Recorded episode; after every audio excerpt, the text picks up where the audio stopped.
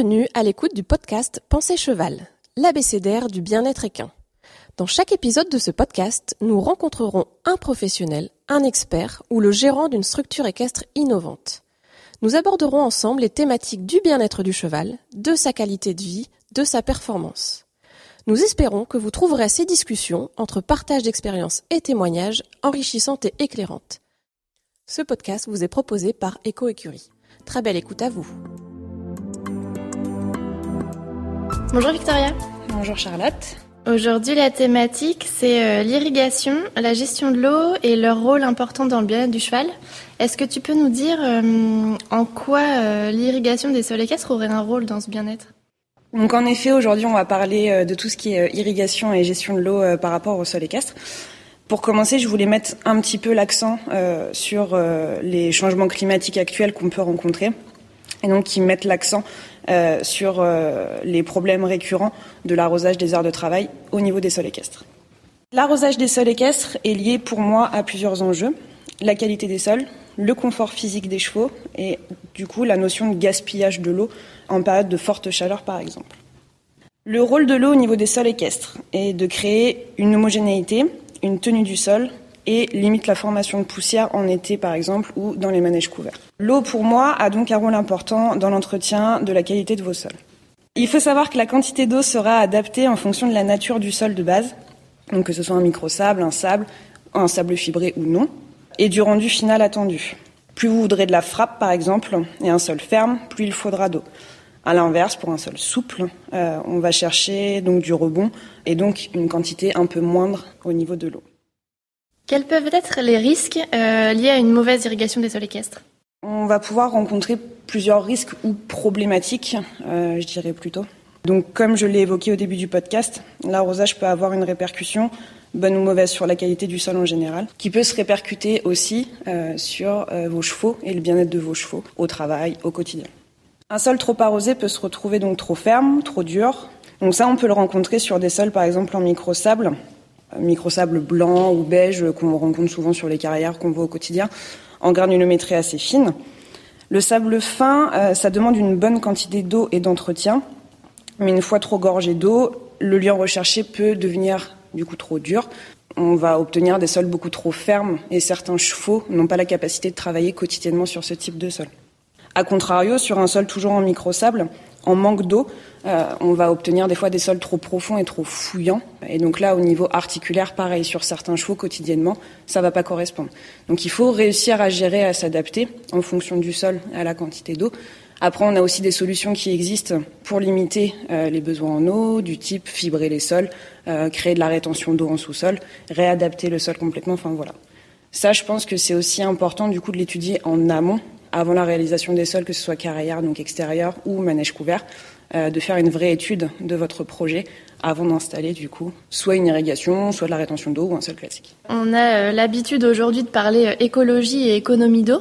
Est-ce qu'il est possible de, de, ne pas arroser son sol? Dans quel cas je dois l'arroser? Et est-ce que tous les sols doivent être arrosés? Alors là-dessus, on peut aborder plusieurs sujets. je dirais oui et non pour répondre à la question tous les sols n'ont pas besoin d'être arrosés. On va retrouver des types de sols, par exemple des sols 100% synthétiques ou 100% organiques, euh, qui vont demander très peu d'entretien et donc pas d'arrosage. Ensuite, on va pouvoir retrouver des systèmes où on va créer tout ce qui est par exemple de la rétention d'eau. Donc soit de la rétention d'eau en sous-sol ou de la rétention d'eau dans le sol directement, où euh, là on va pouvoir obtenir un sol assez polyvalent et donc avec des quantités d'eau assez moindres. Ça c'est adapté en fonction de vos envies, du budget et des besoins de la structure. Pour répondre à la question, quand est-ce qu'on arrose notre sol? Ça, c'est pareil. Ça va vraiment dépendre des cas de figure, ça va dépendre des régions, des conditions climatiques, l'orientation des sols extérieurs, si le sol est couvert ou non, et de vos attentes par rapport au sol. On va privilégier forcément l'arrosage euh, dès l'instant qu'un sol va devenir, par exemple, poussiéreux. Ça, c'est pour une qualité de vie, une qualité de travail. On va privilégier aussi l'arrosage dès l'instant que le sol va devenir trop profond et trop fouillant. Pareil pour une bonne qualité de travail. En termes d'irrigation, quelles solutions existent aujourd'hui pour arroser son sol? Alors, il y a plusieurs solutions qui existent déjà. Je vais les citer euh, pour euh, vous expliquer, enfin pour qu'on voit un petit peu ensemble euh, ce qui est possible de mettre en place. On va retrouver le plus régulièrement ce qu'on appelle les arrosages par aspersion. Donc c'est les canons à eau qu'on va retrouver par exemple en périphérie de carrière. On va retrouver ensuite tout ce qui est arrosage par subirrigation. Donc la subirrigation c'est l'arrosage par le sol. On peut aussi retrouver des arrosages pas forcément directement liés à la carrière, mais par le biais de citernes tractées.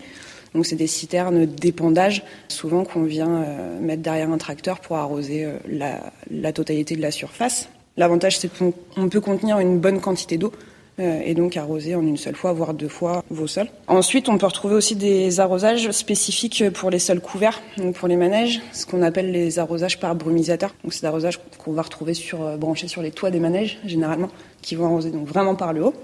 Et ensuite, on a l'arrosage typique qu'on retrouve souvent dans les écuries, les arroseurs rotatifs avec branchement sur tuyau ou plutôt dit tourniquet.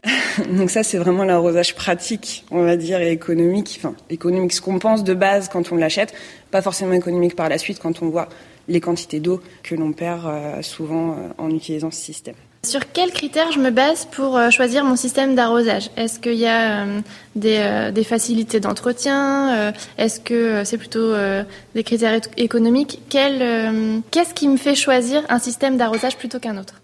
Alors, bah, ça va être toujours une question d'adaptabilité, entre guillemets. En fonction, donc si vous êtes sur une création de projet ou sur un projet déjà existant, sur une création de projet, c'est vrai qu'il y a une étude économique à mettre en place pour voir ce qui sera le plus le plus rentable pour vous et le plus simple. Après, il y a une étude aussi technique. Donc, il y a plusieurs éléments à prendre en compte là-dessus. C'est-à-dire, au niveau de vos pistes, euh, qu'est-ce que vous voulez? Est-ce que vous voulez pouvoir travailler quotidiennement dessus tout en arrosant Est-ce que vous vous dites, euh, je vais arroser la nuit, euh, comme ça, du coup, je vais pouvoir travailler la journée, mais du coup, je peux pas voir mon arrosage la nuit, je peux pas checker, etc. voilà, il y a plusieurs points à prendre en compte, en sachant que, par exemple, pour la subirrigation, on est quand même sur des systèmes donc, qui sont enfouis sous le sol. Euh, on est donc sur un système où l'on ne perd pas d'eau, où on peut travailler quotidiennement sur nos pistes, sans danger pour les chevaux. Sur la citerne tractée, on est sur un système plutôt économique, pareil qu'on peut gérer quand on veut, mais ça demande quand même du temps de monter dans son tracteur, remplir la citerne, etc. Mais on peut quand même obtenir une piste homogène avec ce genre de système. Voilà, c'est vraiment une étude à faire en amont, comme pour tout projet, pour, euh, pour bien penser. En termes d'économie d'eau, est-ce qu'il y a un système, ou deux, ou plusieurs, qui sont plus avantageux que d'autres? Alors pour moi là tout de suite je dirais oui la subirrigation parce que du coup on est sur un système qui demande moins d'eau de base pour entretenir l'humidité de vos sols. On a moins de perte d'eau aussi du fait d'arroser par le dessous, donc l'eau reste vraiment dans votre sol. Il faut savoir aussi que tout ce qui est arrosage, donc par le dessus en aspersion, on a des risques d'évaporation et donc de perte d'eau plus rapide par rapport à un arrosage en subirrigation. Donc on a bien compris qu'il était essentiel de bien penser son arrosage en amont pour un meilleur confort des chevaux, mais aussi euh, pour une meilleure gestion de l'eau. Quand on parle gestion de l'eau, est-ce qu'il y a que la notion d'arrosage ou est-ce qu'il y a d'autres notions à prendre en compte? Alors non, pour moi, il y a d'autres euh, d'autres notions à prendre en compte. On va parler aussi de drainage dans la gestion de l'eau, le drainage de vos sols, qui est important pour moi parce que donc oui, on rencontre des périodes de forte chaleur, mais on rencontre aussi des périodes de forte pluie et de grosse humidité, et donc le drainage de vos sols est important. Donc le drainage passe par la mise en place d'un sous-sol sur vos sols de travail. Plutôt extérieur, forcément dans les manèges, un sol couvert, on aura moins de sollicitations climatiques euh, et donc de pluie. Donc le drainage, euh, le but c'est de drainer l'excédent d'eau et de garder par contre, donc, soit on fait de la rétention d'eau avec euh, donc un maintien d'humidité plus long dans votre sol, soit on met un arrosage en subirrigation ou non pour rapporter de l'eau quand on en a besoin. Il y a ce point qui est important aussi, la rétention d'eau, qui peut être faite comme on en a parlé, donc soit en sous-sol, soit dans le sol. Et ensuite, il y a un dernier point qui est important, c'est aussi la récupération des eaux. Donc la récupération des eaux, c'est un sujet important dans notre conjoncture actuelle. Donc sa récupération, je pense que c'est un point qu'il faut prendre en compte. Pour moi, là, tout de suite, ce que je peux conseiller, c'est tout ce qui est cuve à récupération d'eau, donc euh, les cuves enterrées ou non. Euh, la récupération d'eau par rapport aux toitures euh, des bâtiments qui sont existants autour de votre sol de travail. C'est un système qu'on peut brancher directement sur votre arrosage. Toujours avoir euh, en point de sécurité une autre arrivée d'eau pour prendre le relais sur votre cuve. Euh, mais voilà, on peut faire donc des systèmes assez autonomes, donc récupérer l'eau euh, pour votre arrosage, arroser vos sols et drainer l'excédent d'eau toujours sur un bon système de fondation au niveau des sols extérieurs. D'accord, donc on a bien compris euh, le fonctionnement de l'arrosage pour les sols extérieurs et les sols non couverts. Comment ça fonctionne pour les sols qui sont couverts? Est-ce qu'il euh, y a les mêmes contraintes de euh, je coupe l'eau en hiver quand il gèle? Est-ce qu'on a besoin d'arroser l'hiver par exemple? Alors on retrouve pas les mêmes contraintes forcément sur un sol couvert.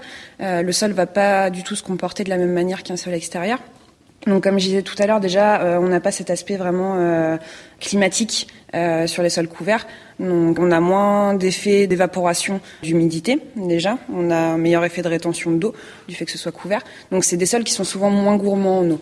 Après, ça n'empêche pas le fait qu'il faut arroser pour pouvoir entretenir et maintenir un sol de bonne qualité. C'est des sols qu'on va arroser plutôt toute l'année, du coup. On va pas forcément couper l'eau sur des sols de manège. Après, il y a des systèmes de rétention d'eau aussi qui se font euh, pour pouvoir économiser la quantité d'eau euh, qu'on va vouloir, euh, qu'on va mettre dedans. mais voilà, c'est des sols pour leur bonne tenue et l'entretien qu'on va quand même arroser sur une plus longue période. Moins de quantité d'eau, peut-être, mais sur une plus longue période que des sols extérieurs. D'accord. Qu'est-ce que tu appelles système de rétention d'eau?